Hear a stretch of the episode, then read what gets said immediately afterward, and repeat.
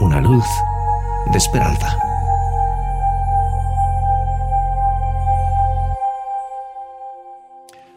Dice el sabio en el libro de Eclesiastés capítulo 12 versículos 1, 6 y 7. Acuérdate de tu Creador en los días de tu juventud, antes que vengan los días malos y lleguen los años en los cuales digas, no tengo en ellos contentamiento. Antes que la cadena de plata se quiebre y se rompa el cuenco de oro, y el cántaro se quiebre junto a la fuente, y la rueda sea rota sobre el pozo, y el polvo vuelva a la tierra como era, y el espíritu vuelva a Dios, que lo dio. A un grupo de chicos y adultos se les preguntó en un programa de televisión cuál era la mejor edad de la vida. Y hubieron varias respuestas. Dos meses, porque te llevan en brazos, y te aman y te cuidan mucho, dijo uno. Tres años, porque no tienes que ir a la escuela, puedes hacer casi todo lo que quieras y juegas todo el tiempo.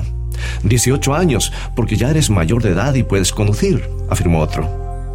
Una niña de tres años dijo, la mejor edad son los 29 años porque entonces puedes quedarte en casa dormir y no hacer nada.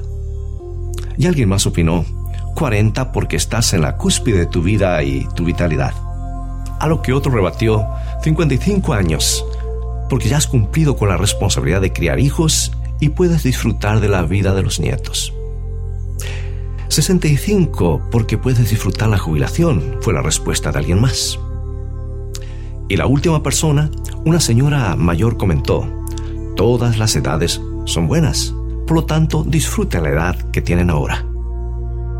Si representamos nuestra vida a Dios cuando somos jóvenes, como un suave pétalo de rosa, tenemos más para ofrecerle y más para disfrutar de su mano. Pero si le sacamos a esa rosa un pétalo por cada año, para cuando alcancemos el invierno de la vida, no vamos a tener más que un tallo desnudo para darle a Dios y muy poco tiempo para disfrutar de su compañía. Otra vez las palabras del sabio, acuérdate de tu Creador en los días de tu juventud, antes que vengan los días malos y lleguen los años en los cuales digas, no tengo en ellos contentamiento. Antes que la cadena de plata se quiebre y se rompa el cuenco de oro, y el cántaro se quiebre junto a la fuente, y la rueda sea rota sobre el pozo, y el polvo vuelva a la tierra como era, y el espíritu vuelva a Dios que lo dio. Hacerlo es recibir de Dios una luz de esperanza.